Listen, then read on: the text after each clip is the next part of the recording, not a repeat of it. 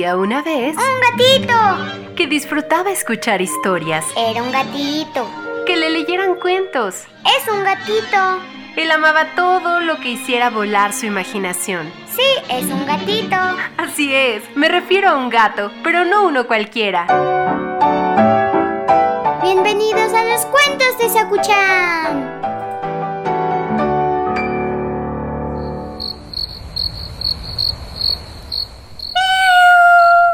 Sí, hoy el cielo está lleno de estrellas. Estaría padre, ¿no? Subir hasta allá. Ah, ya sé, tengo una historia para eso. Ven, siéntate aquí. El cuento de hoy se llama Los tres cosmonautas. Había una vez una Tierra y al mismo tiempo un planeta llamado Marte. Estaban muy lejos el uno del otro, en medio del cielo, y a su alrededor había millones de planetas y galaxias. La gente de la Tierra quería ir a Marte y a los otros planetas, pero estaban tan lejos. Sin embargo, no cesaron en su empeño. Primero lanzaron satélites que dieron la vuelta a la Tierra durante dos años, y luego volvieron. Luego lanzaron cohetes que dieron la vuelta a la Tierra unas cuantas veces, pero en lugar de regresar terminaron escapando de la atracción de la gravedad y se dirigieron al espacio. Después de varios años, merodeando por el espacio, volvían a la Tierra. Pero había un problema.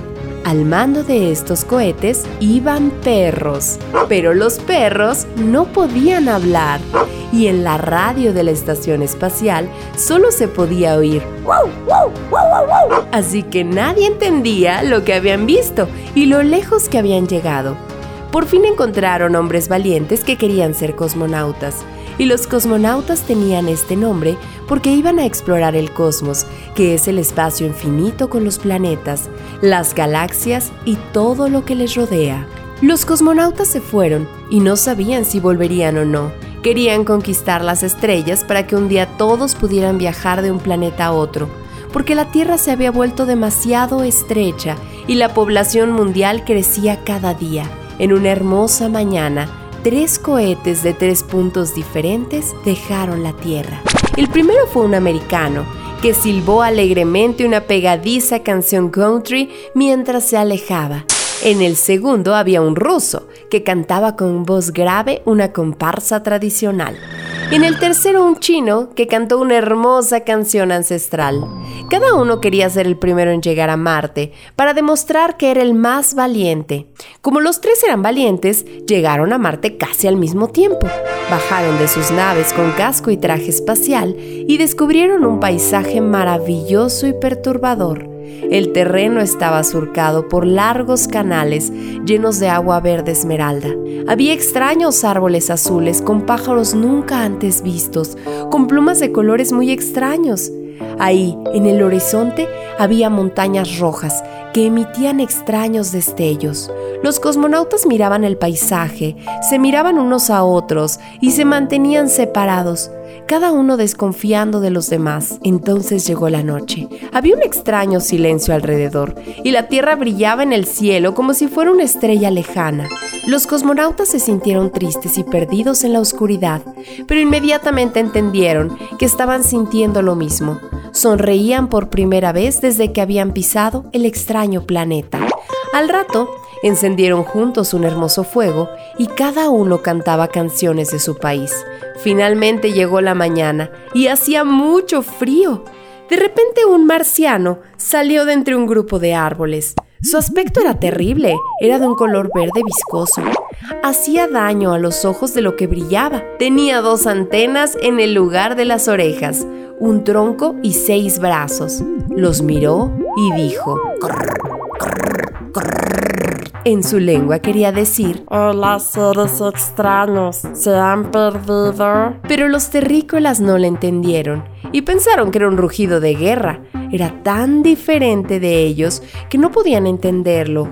Los tres sintieron inmediatamente miedo por si les atacaba. Ante ese monstruo, sus pequeñas diferencias desaparecieron. ¿Qué importaba si hablaban otro idioma? Comprendieron que eran los tres seres humanos. El otro no, era demasiado diferente, y los terrícolas pensaban que aquello que no entendían era malo.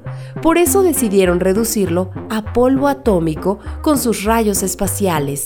Cuando los tres cosmonautas se habían armado de valor y estaban apuntando al monstruo alien, algo extraño sucedió.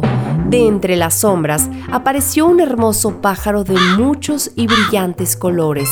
Volaba con dificultad porque parecía tener algo viscoso enredado entre sus alas. Se movía haciendo gestos de dolor y su cara reflejaba el agotamiento de tratar de luchar contra aquella situación. Cuando revoloteaba sobre las cabezas de los cosmonautas, el pájaro cayó agotado contra el suelo, haciendo un estrepitoso ruido. Justo quedó entre medias del marciano y los cosmonautas. Rápidamente, el alienígena se movió con pasos torpes hacia el animal. Los tres cosmonautas asustados agarraron fuerte sus rayos láser, pensando que el alien iba a devorar a aquel pobre pajarillo. Para cuando se dieron cuenta, el alienígena estaba emitiendo unos extraños ruidos guturales, que con tan solo observar detenidamente, los tres cosmonautas entendieron que se trataba de un llanto. Y los terrícolas de repente se dieron cuenta de que el marciano lloraba a su manera, igual que los humanos. Luego lo vieron inclinarse hacia el pájaro y sostenerlo en sus seis brazos, tratando de calentarlo. Y así, los cosmonautas entendieron una valiosa lección. Pensamos que este monstruo era diferente de nosotros y después de todo, también ama, sufre o ríe. Por eso se acercaron al marciano y le extendieron las manos, y el que tenía seis les dio la mano a los tres a la vez, mientras que con sus manos libres hizo gestos de saludo. Colorado, este cuento ha terminado. El que se quedó sentado se quedó pegado.